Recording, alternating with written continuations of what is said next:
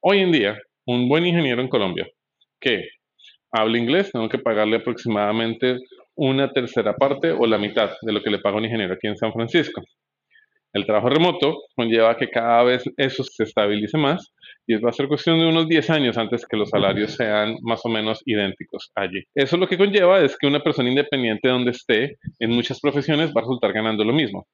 Pero eso tiene otra consecuencia por otro lado. Entonces, eso, eso como que empuja para arriba los salarios a nivel global aunque en ciertos mercados como San Francisco va a empujar los salarios para abajo. Pero por otro lado, resulta que ahora tienes ingenieros, desarrolladores de software, ganándose 100 mil dólares al año viviendo en uno de los pueblos más pequeños de Latinoamérica. Entonces, eso va a incrementar drásticamente la discrepancia, la disparidad entre ingresos económicos de las personas en muchos sitios. Y eso por un lado, es bueno para la economía porque pues básicamente esas personas les van a estar inyectando capital a economías locales, pero es malo para la economía porque estás aumentando significativamente la distancia entre los ricos y los pobres en diferentes sitios. Bienvenidos todos a Contexto Futurismo, en donde conversamos con fundadores de la región para entender su visión, explorar su industria y analizar esas tecnologías que van a transformar el presente. Yo soy su anfitrión, Víctor Cortés y esto es The Future.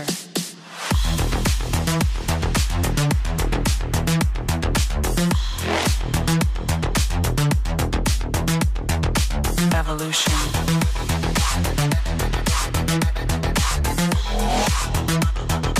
This is the future. El día de hoy me acompaña un inversionista y emprendedor serial colombiano, Shark, dentro del famoso show Shark Tank Colombia, cofundador de Boys 123, Bunny Studio y ahora cofundador y CEO de Torre.co, me acompaña hoy Alexander Torrenegra. Alex, si tuvieras que describir Torre.co en un tweet, ¿cómo lo harías? Si tuviera que describir Torre.co en un tweet, es una nueva red profesional donde eventualmente estarán todos los empleos y todo el talento y cuyo mercado inicial es el trabajo remoto y el trabajo flexible. Buenísimo. Y justo explorando un poco la plataforma, me encuentro con este video tuyo en donde te refieres a Torre como reclutamiento programático. Me encanta ese término, pero ¿cómo, cómo nos platicas más? ¿A qué te refieres con esto? Claro, sí, programar recruiting, efectivamente. Pues mira, Torre es la tercera compañía que he creado relacionada al futuro del trabajo. La primera compañía la creé en el 2002 con mi esposa Tania Zapata, que fue Voice 123. Voice 123 fue la primera y sigue siendo la plataforma más grande para hacer casting de locutores de voz. Esa plataforma le hicimos bootstrapping a cientos de millones de dólares en proyectos y una de las razones por las que fue altamente exitosa y lo sigue siendo es porque resultamos automatizando con algoritmos y con algo de machine learning, algo que mucha gente decía que no se podía automatizar, que es el trabajo de un director de casting. Decían que era muy subjetivo, que había cosas que uno no podía realmente replicar con tecnología. Cuento es que años después, al fin de cuentas, sí lo resultamos automatizando. En el caso de Bonnie Studio, que, fue que es la segunda de esta serie de compañías, la creé en el 2011, allí resultamos automatizando el trabajo del productor de contenido. Bonnie Studio lo que hace es que eh, le ofrece a compañías grandes la posibilidad de que ellas le hagan outsourcing a Bonnie Studio de la creación de piezas creativas que son de misión crítica para ellos.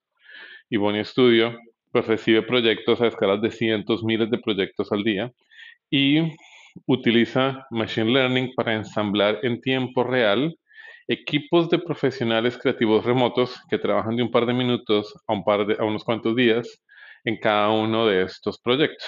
Entonces, eh, también afortunadamente ha ido bastante bien, está creciendo muy rápido y eh, a finales del 2017 visualizo cuál es mi siguiente, o me pregunto cuál es mi siguiente etapa en mi crecimiento profesional y decido irme detrás de un reto que es más complejo, es más ambicioso. Muchas personas igual dicen que es imposible hacerlo, pero eh, en donde nosotros creemos que efectivamente sí se puede hacer y es automatizar el trabajo del reclutador, como decimos en Latinoamérica, el psicólogo de selección de talento. Y eso es Torre. Ahora, ¿cómo hacemos eso? Es, es, una conversación por sí misma. Eh, pero efectivamente es uno de los objetivos que tenemos detrás de esta red profesional, una red profesional que permita un altísimo nivel de automatización, eventualmente completa automatización en lo que se refiere a encontrar empleo y a encontrar talento para tu compañía. Qué interesante. Y justo esa iba a ser mi segunda pregunta, que ya con tu última frase eh, prácticamente la respondiste. Pero te iba a preguntar, ¿hacia dónde voltea la industria de recursos humanos y dónde caben los headhunters ahora? ¿Es ¿Es posible generar una automatización vertical? Este, ¿Será este el futuro de la industria? ¿O existen partes del proceso que forzosamente requieren interacción humana invariablemente? Depende del tipo de empleo. Y, si, y, pues en esto tengo experiencia con lo que te comenté de mi compañía previa, Boni Studio, en donde ahí tenemos un algoritmo haciendo selección de personal todo el tiempo. Lo que pasa es que selección de personal para proyectos cortos, proyectos de un par de minutos a un par de días, pero es selección automatizada de personal.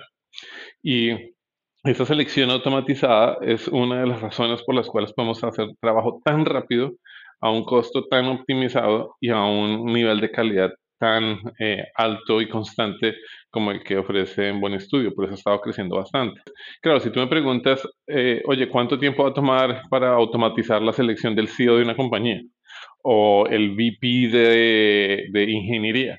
Va a tomar más tiempo, pero lo interesante es que ni siquiera va a tomar más tiempo porque la tecnología no, no funcione no funcione. Va a tomar más tiempo porque la gente ya está muy acostumbrada a ciertos procesos manuales para hacer eso. Y le toca desaprender lo que hacían para aprender una nueva forma. Sin embargo, en todo lo que tiene que ver con trabajo flexible y ahora con trabajo remoto, que son nuevas formas de empleo, la gente, como no ha, no ha aprendido cómo hacer las cosas previamente, le queda mucho más fácil asumir y empezar a trabajar con nueva tecnología.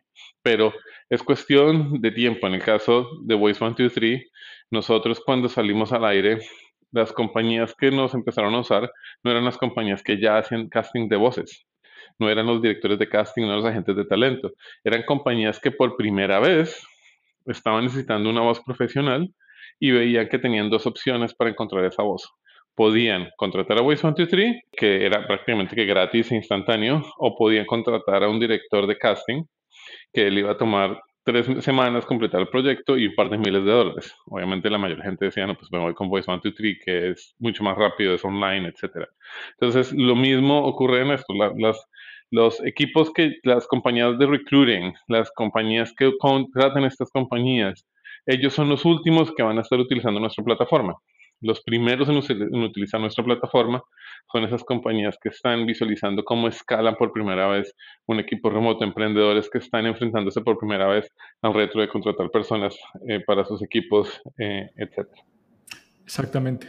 Sí, y, de hecho, algo que me gusta mucho de, Torre em, fue esta analogía que también justo explorando me, encontré del PageRank, ¿no? Si, si bien entiendo, es como una forma también de rankear a los perfiles, no sé si que ya aplicaron a un empleo o cómo funciona el PageRank este, de manera muy concreta. Sí, eh, fenomenal que hayas eh, entrado a ese nivel de detalle en lo que estamos haciendo, porque la gente muchas veces me conoce como inversionista, pero más que inversionista yo soy emprendedor y más que emprendedor me gusta innovar con tecnología. Y el PageRank para personas es una de esas cosas en las que hemos innovado en Torre que, que ha sido fenomenal. Eh, PageRank es un algoritmo que fue desarrollado más o menos en 1960 o propuesto y fue realmente implementado a escala por Google. ¿Y en qué consiste? PageRank es básicamente un sistema de votación para determinar qué es más relevante para algo. Eh, la forma en que Google lo implementó es con links. Eso fue la salsa secreta de Google en su momento. ¿Y eso qué significaba? Que antes de Google, las páginas se rankeaban basado en el contenido que tenían las páginas. Entonces, uno podía hacer spam a los, a los motores de búsqueda de aquella época como Altavista, Lycos, metiendo un montón de keywords escondidos en la página de uno. Lo que Google dice es, eso es útil, pero más útil es saber qué páginas están apuntando a qué páginas. Si hay una página, si hay un sitio donde muchas otras páginas están apuntando a ellas, entonces esa página es más importante. Y si esos links tienen algún tipo de contenido relevante a un keyword o a una frase, eso implica que potencialmente esa es una página que es mucho más relevante en ese tema. Y los pesos y cada uno de esos links resulta siendo una especie de voto. Si te, lo imaginas como un sistema democrático, si una página tiene un link a otra página es como si votara por esa página. Ahora, si una página tiene muchos links, es como si diluyera su voto en muchos votos pequeñitos. Si una página solo tiene un link, es que está mandando todo su voto allá. Y una de las cosas que, este algoritmo también tiene es que cada voto, los votos pesan diferente. Un voto pesa mucho más si está siendo enviado por una página que a su vez ha recibido muchos votos. Es un algoritmo de, de, weighting que llaman. Pues bien, eso nosotros lo estamos ahorita utilizando para recomendaciones entre personas. Y es, una persona puede recomendar a otra, puede recomendar a muchas, puede recibir muchas recomendaciones. Y eso hace que cada recomendación tenga un peso. El peso de esa recomendación está influenciado por varias cuestiones.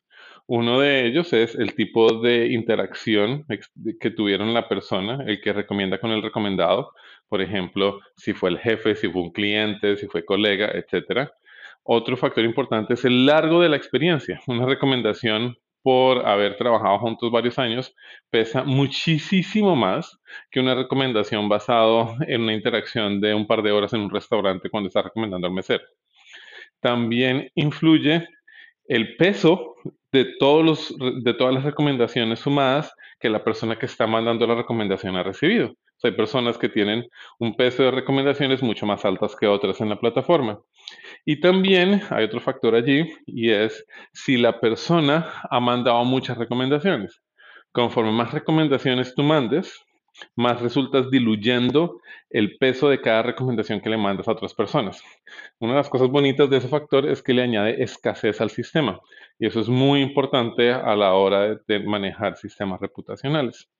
Entonces, todo eso lo implementamos y hoy en día ya hay cientos de miles de personas con recomendaciones y pesos de recomendaciones en la plataforma.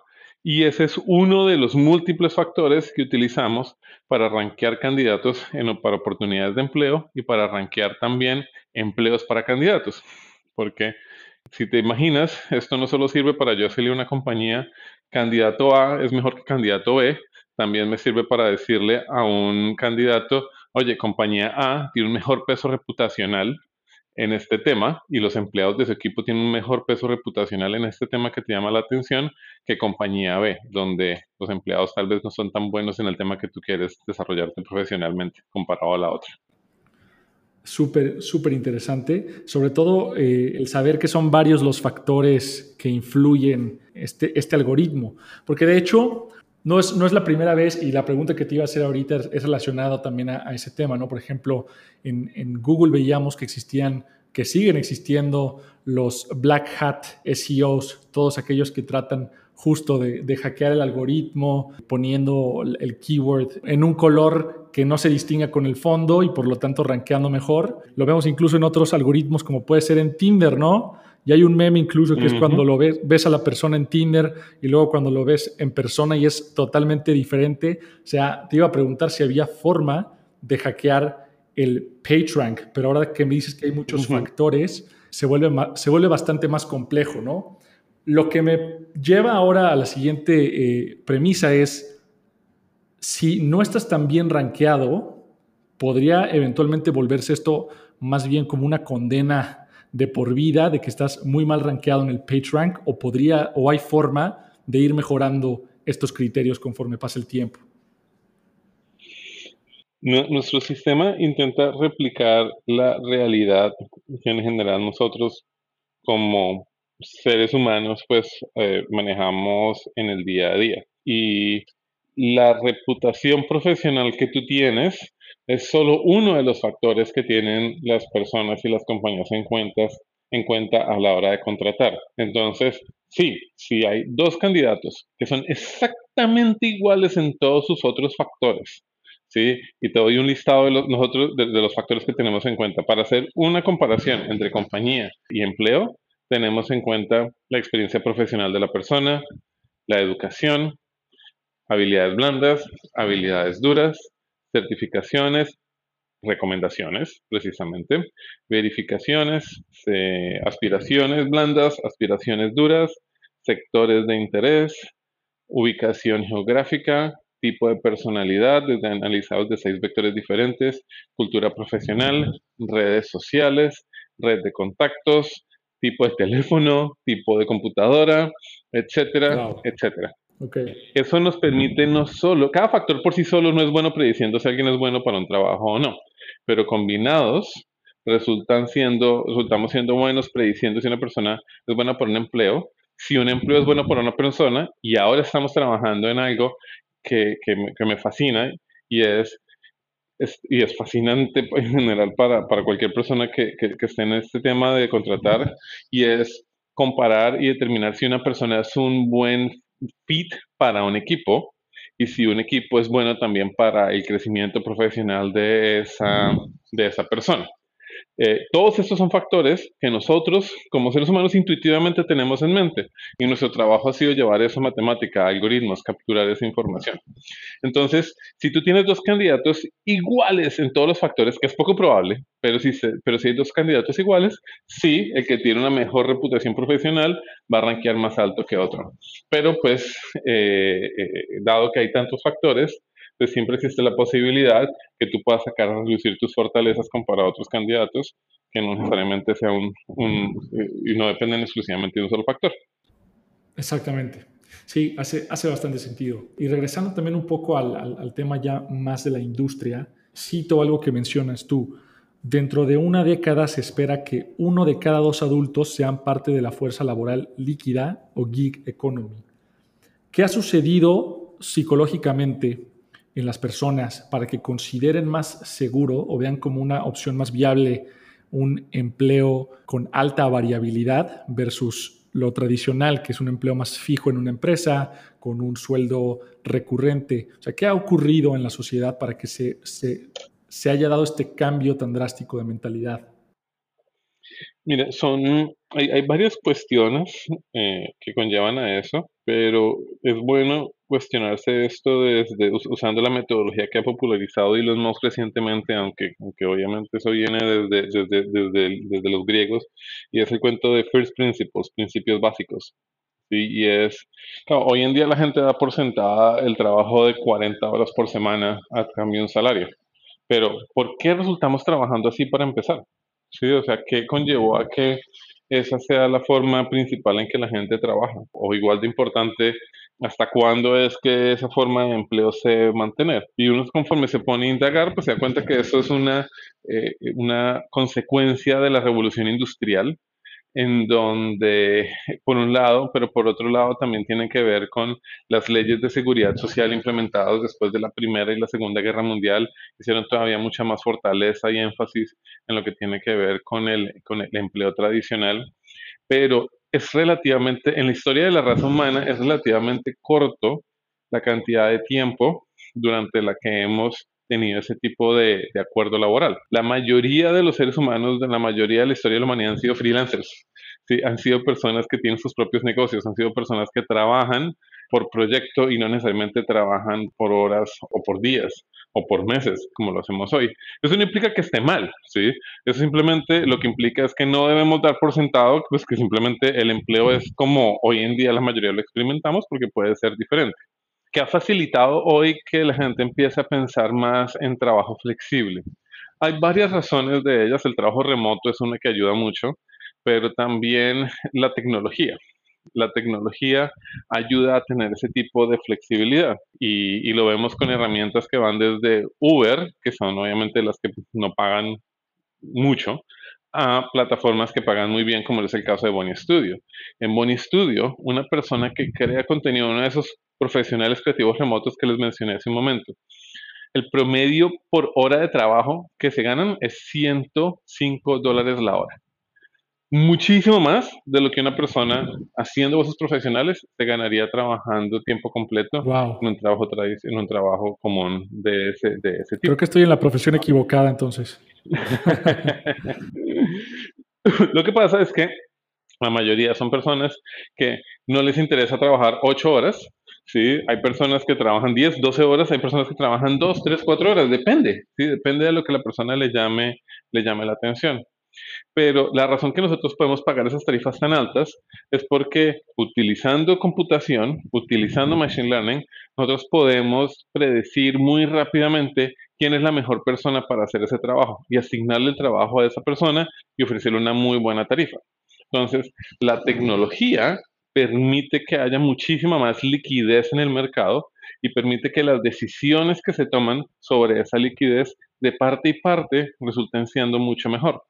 Y eso es lo que hoy en día permite que una persona se gane 400 dólares al día trabajando en seis proyectos diferentes. ¿Por qué? Porque no hay un proceso de venta como tal del proyecto, no hay un proceso de logística, de comunicación, de tomar el teléfono y preguntar a personas, ¿te interesa, no te interesa? hay muchísimo más productividad y esa productividad trae más liquidez y esa liquidez pues va, va haciendo que, que, el ciclo se repita y que cada vez haya más interés en ese frente. Ahora, eso es la parte bonita del asunto. Está también pues la parte retadora y es una de las razones es la presión del mercado y es que eh, en muchos países los costos prestacionales de contratar empleados son relativamente altos y el trabajo remoto y, la tecnología le permite a las compañías contratar personas bajo el concepto de freelancing que antes no lo podían hacer y por consiguiente tenían que traerlos como empleados. Entonces, para muchas compañías arman todo un modelo de negocio sobre algo así, que si no fuera por eso no lo podrían hacer. En el caso de Latinoamérica, Rappi es un buen ejemplo. Imagínate si todos los rapitenderos fueran empleados. ¿Podría existir Rappi? Tal vez, sí, pero no sería el Rappi que conocemos hoy en día. Potencialmente no tendría el tamaño que, que tiene. Pero la tecnología, la forma en que funciona, le permite argumentar legalmente, estas personas no son empleados míos, estas personas son contratistas que están trabajando. Obviamente cada país tiene normas diferentes, inclusive dentro de cada país, cada estado tiene normas diferentes, pero también viene esta presión de mercado. Ahora con la pandemia, ¿sí? Eh, hoy, si yo soy un emprendedor que tenía empleados y me tocó despedir empleados, ¿y qué es, qué es lo que veo? Estoy viendo que las compañías que tenían una fuerza de trabajo flexible, a muchas de ellas les está yendo bien, pues conforme vuelva a crecer mi compañía o conforme vuelva a crear mi, una nueva compañía, ¿qué voy a hacer? Pues lo más probable es que voy a decir, no voy a contratar empleados, sino que voy a traer una fuerza de empleo flexible. Ahora bien, eso también, por otro lado, le permite a emprendedores potencialmente emprender más fácilmente. ¿Por qué? Porque saben que pueden potencialmente empezar un negocio sin asumir el riesgo de contratar personas y que después no las pueden echar, que es porque después van a quedar eh, e-, endeudados hasta el cuello con las cargas prestacionales y eso si el negocio no funciona y tienen que, y tienen que cerrar la, la compañía. Entonces, sí, estamos, bien, estamos viendo más personas trabajando de forma flexible, pero también eso facilita eh, el emprendimiento por otro lado. Sí, definitivamente. Y una de las preguntas que más surgen y que de hecho que, que, más argumentamos, eventualmente cuando, cuando escuches en contexto nuestro otro podcast, vas a ver que también hablamos mucho sobre temas regulatorios en cuestiones de, de, del gig economy, ¿no? Muy interesante porque el mercado, como bien dices, por un lado está inclinándose hacia los trabajos más flexibles, eh, otorgándole más eh, independencia a las personas para que hagan las cosas cuando ellos pueden a su velocidad, a su ritmo, pero por otro lado el mismo mercado está empujando a las autoridades y a los reguladores a que este tipo de empleo sea más difícil, ¿no? Obligando a las em-, empresas, por ejemplo, que ofrezcan cierto tipo de prestaciones, seguros. El, caso RAPI y demás es muy complejo. ¿Tú cómo ves el futuro en el marco regulatorio en materia laboral? O sea, ¿qué, crees que tiene que pasar o qué crees que va a pasar que va a dictar la tendencia del mercado o viceversa? Yo creo que es, muy difícil. Yo, yo, me la paso pensando en esto varias veces por semana y es muy difícil predecir dónde va el mercado porque hay muchos factores que influencian el futuro y determinar cuáles factores van a pesar más que los otros, cuáles van a tener un impacto más grande, se vuelve súper difícil de, de, trabajarlo. acá entra, entra el asunto de, de, eh, efectos compuestos eh, que algunos tienden a ser exponenciales. Por ejemplo, trabajo remoto por un lado, estandariza los salarios globales para roles en donde la persona habla inglés. Es decir, un ejemplo, hace 10 años, si yo quería contratar a un ingeniero que hablaba inglés en Colombia, le podía pagar aproximadamente una cuarta parte o una quinta parte de lo que le hubiera pagado un ingeniero aquí en San Francisco. Hoy en día, un buen ingeniero en Colombia que habla inglés, tengo que pagarle aproximadamente una tercera parte o la mitad de lo que le paga un ingeniero aquí en San Francisco. El trabajo remoto conlleva que cada vez eso se estabilice más y va a ser cuestión de unos 10 años antes que los salarios sean más o menos idénticos allí. Eso lo que conlleva es que una persona independiente donde esté en muchas profesiones va a resultar ganando lo mismo. Pero eso tiene otra consecuencia por otro lado. Entonces, eso, eso como que empuja para arriba los salarios a nivel global aunque en ciertos mercados como San Francisco va a empujar los salarios para abajo. Pero por otro lado, resulta que ahora tienes ingenieros, desarrolladores de software, ganándose 100 mil dólares al año viviendo en uno de los pueblos más pequeños de Latinoamérica. Entonces, eso va a incrementar drásticamente la discrepancia, la disparidad entre, entre ingresos económicos de las personas en muchos sitios.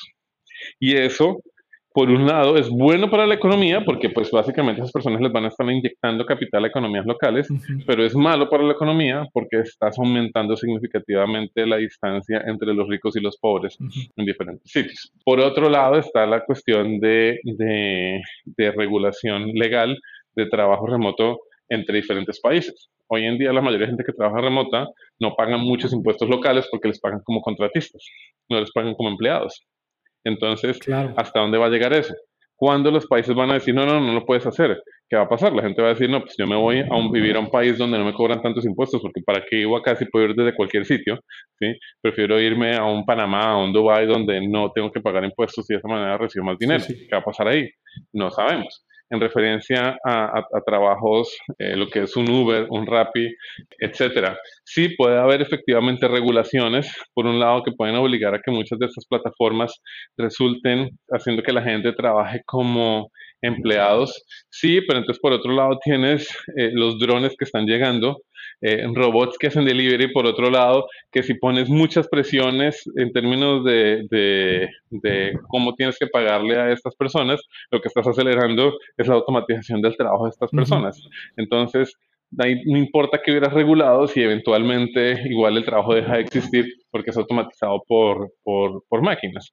Entonces, y a todo esto, pues tienes que tener en cuenta que la mayoría del trabajo algorítmico, es decir, el trabajo que uno puede básicamente escribir reglas para que una persona lo haga y ya es trabajo que está y va a ser automatizado. Entonces, todo eso, cuando lo combinas, lleva, a uno a visualizar que es muy difícil predecir qué es lo que va a pasar realmente a largo plazo. ¿Sí? Que, y eso sin incluir el proteccionismo que puede tener cada nación, eso sin, sin incluir obviamente políticas de educación, etcétera, etcétera. Sí, es un tema muy, muy, muy complejo, pero bastante interesante. Eso, e, esa cuestión, por, por ejemplo, de, de, las regulaciones por trabajo remoto y diferencias fiscales entre países es algo que da para hablar mucho más tiempo y podríamos aventarnos otro episodio al respecto. Pero me gustaría seguir más bien, este, sí, con el trabajo remoto, que es un, un core, un parte de la propuesta de valor de, Torre, pero ya más por el lado del mercado. Em, entiendo que Torre, la plataforma como tal, nace en 2017, ¿cierto? Sí, durante el 2017 es que resultamos incubando la, la idea como tal. Ok. Obviamente la pandemia hoy en día le, digamos que metió en esteroides este mercado y dio en aceleración rápida la, adopción de, políticas de trabajo remoto por las empresas. ¿Cómo lo, recibieron ustedes esto en, Torre? ¿Crees que sea la nueva norma? ¿Crees que va a haber un pequeño rebote y regresemos de cierta manera al trabajo físico? ¿Cuál crees tú que es la tendencia? Y cómo Torre está surfeando esta ola? Bien, pues por un lado yo tengo una, una, opinión bastante sesgada. A mí me encanta el trabajo remoto. Voice 123 lo fundamos en el 2002 con un equipo remoto. Ya en aquella época teníamos que trabajar como tú y yo estamos hablando ahorita, con audio, porque todavía la videoconferencia no se había popularizado. Entonces tenía compañeros de trabajo que no había visto por mucho tiempo.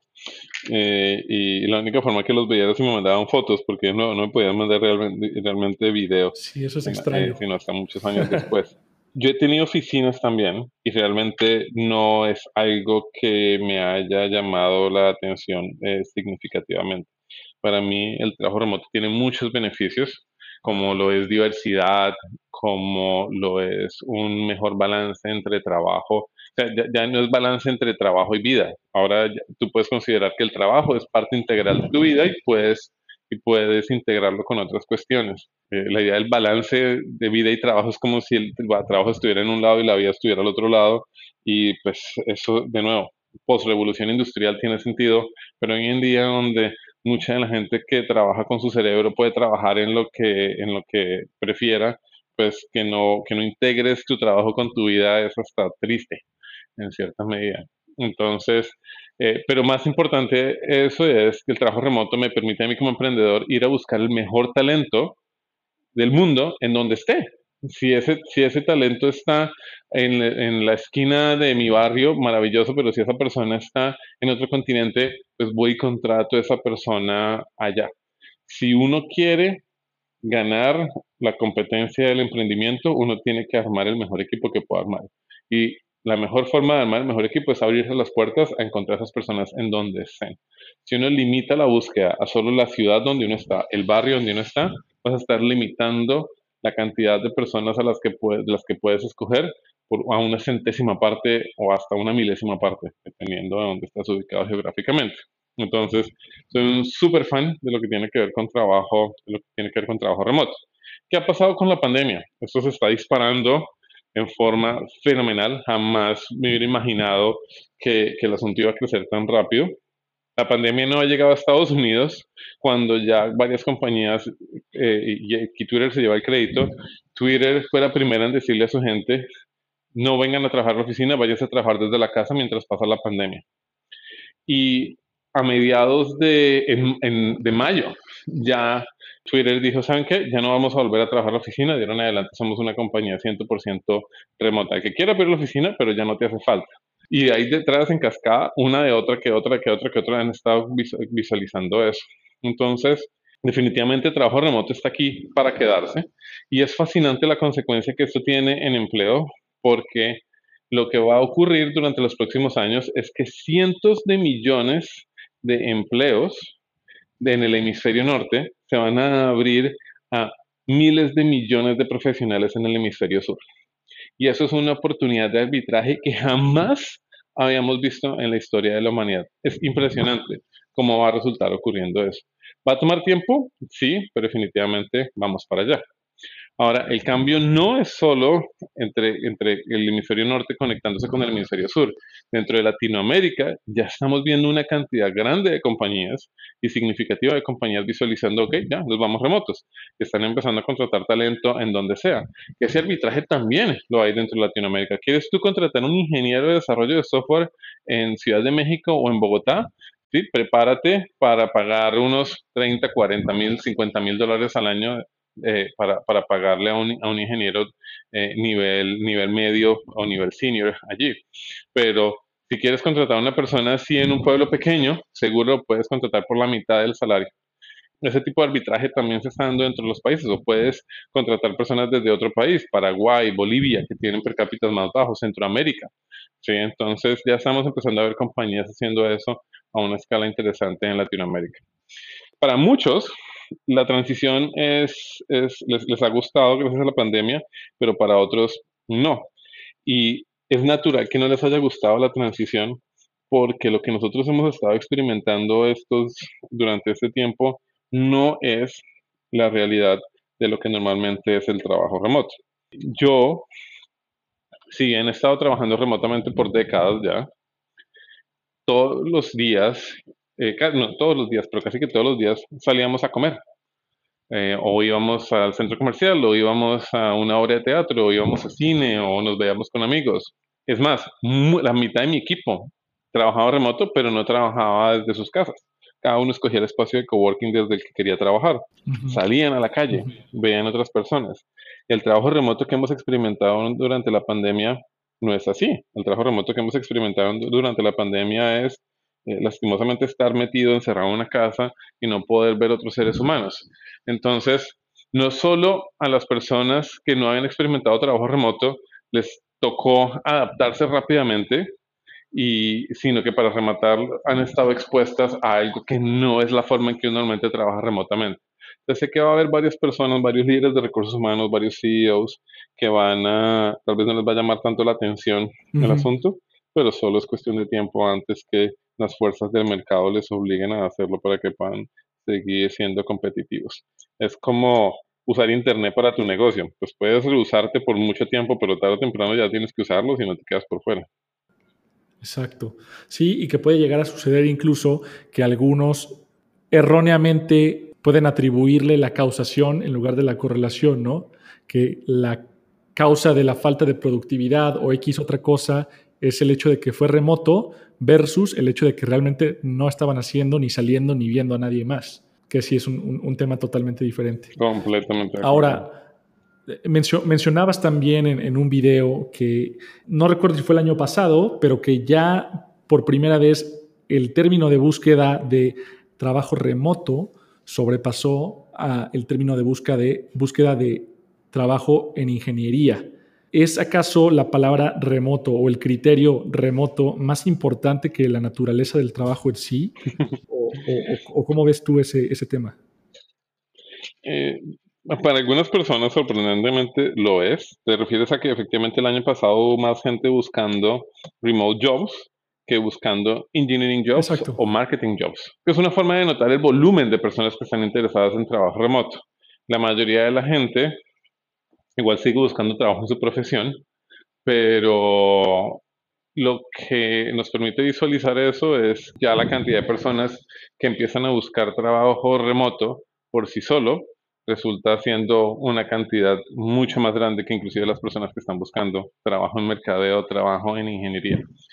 No Ahora, si tú vas y desglosas el asunto, pues mucha gente está buscando trabajo remoto en sus áreas. Es trabajo remoto de ingeniería, trabajo remoto de mercadeo, trabajo remoto de customer service.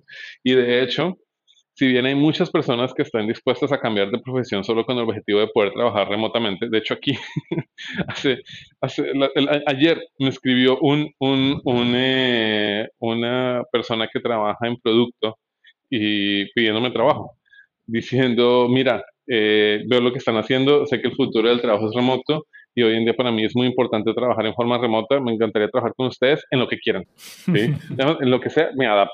porque Es una persona ¿sí? que, que, que, le he bien financieramente porque ha, sido parte de varios startups que han hecho un buen cash out ahí previamente. Pero aunque hay muchas personas que tienen, que, que están dispuestas a ir a ese extremo, eh, una de las cosas muy bonitas de trabajo remoto es que por el contrario, te permite enfocarte, te debería permitir enfocarte más en lo que te llama la atención a ti hacer. La, la raza humana ha evolucionado en parte permitiéndole a las diferentes personas de nuestra especie especializarse en diferentes profesiones.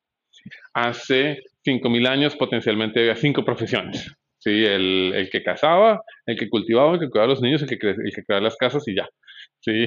Y, y, y, ese número ha ido creciendo al punto que hoy en día hay más de 50.000 habilidades únicas profesionales que uno puede identificar en un, en un candidato. Y el número sigue subiendo, cada vez hay más y más especialización. Trabajo remoto es una oportunidad para seguir creciendo ese nivel de especialización y también una necesidad para que pueda ocurrir porque cada vez se vuelve más difícil tú conseguir a alguien suficientemente especializado e interesado en lo que tú estás haciendo en tu ciudad y la única forma de identificar esa persona de las 30, 40, 50 personas que puede haber en el mundo capaz de hacer lo que tú necesitas, puede, pues la única forma que la puedes atraer es, es, es abriendo las puertas a que la persona pueda trabajar en forma, en forma remota. Pero eso qué implica para las personas, que cada vez les permite más y más especializarse en lo que les apasiona, sabiendo que si hay alguien en el mundo que esté interesado en contratarlos, pues trabajo remoto les va a permitir conectarse con esa persona sin que tengan que armar maletas y mudarse con niños y todo a esa ciudad donde, donde, donde, donde tenía que mudarse para trabajar en esta compañía. Sí, caray, definitivamente. Me gustaría concluir con una pregunta bastante abierta y bastante y relacionada a, la cuestión también del mercado. Por un lado, vemos que, datos, estatista nos dice que el mercado de reclutamiento va a ser menor al valor del mercado hace un año, ¿no? O sea, esto por cuestión obviamente la pandemia, muchas empresas han tenido que recurrir a despedir y no contratar a la misma tasa. Junto con el tema de la automatización que está entrando, ¿por qué dirías que es el momento de apostarle a la industria de reclutamiento ahora? ¿Y, por qué en Latinoamérica? Es decir, ¿tú cómo ves el futuro de esta industria? ¿Qué tecnologías o qué tendencias van a ocurrir por la que tú le estás apostando tanto a este mercado? Bueno, pues yo no le estoy apostando al, al, reclutamiento, le estoy apostando al, trabajo. es, es, al futuro de, que las personas consigan trabajo y que las compañías consigan talento. Hoy en día la industria llama esto reclutamiento, pero pues puedes darle el nombre que sea. Mi objetivo es ayudarle a todas las personas a encontrar un trabajo que los haga más productivos, un trabajo que les permita ser más felices o un trabajo que les pague más, ayudar a las compañías a encontrar el mejor, el mejor talento. Mira, hoy en día, aquí en Silicon Valley hay miles de compañías, cientos de miles de personas creando herramientas, creando tecnología, creando software que, es suficientemente bueno para automatizar el trabajo de muchas personas. Y eso va a ocurrir lo queramos o no lo queramos. No, hay, regulación que pase que pueda frenar el desarrollo de la tecnología. Y uno puede hacer dos cosas. Uno puede quedarse manicruzado y quejarse o uno puede hacer algo al respecto. Nosotros en Torre, en nuestro equipo, decidimos hacer algo al respecto. ¿Y qué es lo que estamos haciendo? Estamos usando tecnología, estamos usando inteligencia artificial para automatizar el trabajo de algunas personas, sí, los reclutadores, pero en el proceso usar inteligencia artificial y usar tecnología no para reemplazar el trabajo de la mayoría de la gente, sino para, por el contrario, ayudarle a la mayoría de la gente a encontrar el mejor trabajo para ellos, el trabajo que eh, va a permitir que puedan crecer mucho más profesionalmente y que puedan realizar, hacer realidad ese potencial que, que, tienen. Eh, como alguien decía, la mejor forma de, predecir el futuro es creándolo y bueno, pues aquí decidimos empezar a crearlo. Qué gran forma de concluir esa, esa última frase, con eso nos quedamos. Buenísimo, pues con eso concluimos el cuarto episodio de Contexto Futurismo. No olviden darnos una reseña, follow, compartir con personas a quienes les podría interesar el futuro del trabajo. Recuerden también que pueden contactarme con un tweet en arroba Cortés Víctor H. Alexander, ¿a ti cómo te podemos encontrar? Muchísimas eh, gracias. A mí me pueden encontrar en eh, Twitter, en arroba torrenegra, en, Instagram también arroba torrenegra. Soy más activo en, en, Twitter, por ahí respondo más que en Instagram. Y pues en referencia a, Torre, en eh, torre.com, ahí pueden encontrar un montón de, de información. Y para los que estén interesados en todo este tema del trabajo remoto, y del futuro del trabajo hay una nueva compañía que, que cofundé que está saliendo de nuestro Venture Studio que se llama Tribe. Eh, el URL es With Your Tribe, que es un nuevo tipo de comunicación vía video para equipos. Es fenomenal. Es, eh, el, pitch es eh, Tribe es a Zoom lo que Google fue a Yahoo. Entonces tienen que verlo para, para, para, para, para entenderlo. pero feliz de responder las preguntas y, y ayudar en lo que sea en, eh, sí, arroba Torrenegra.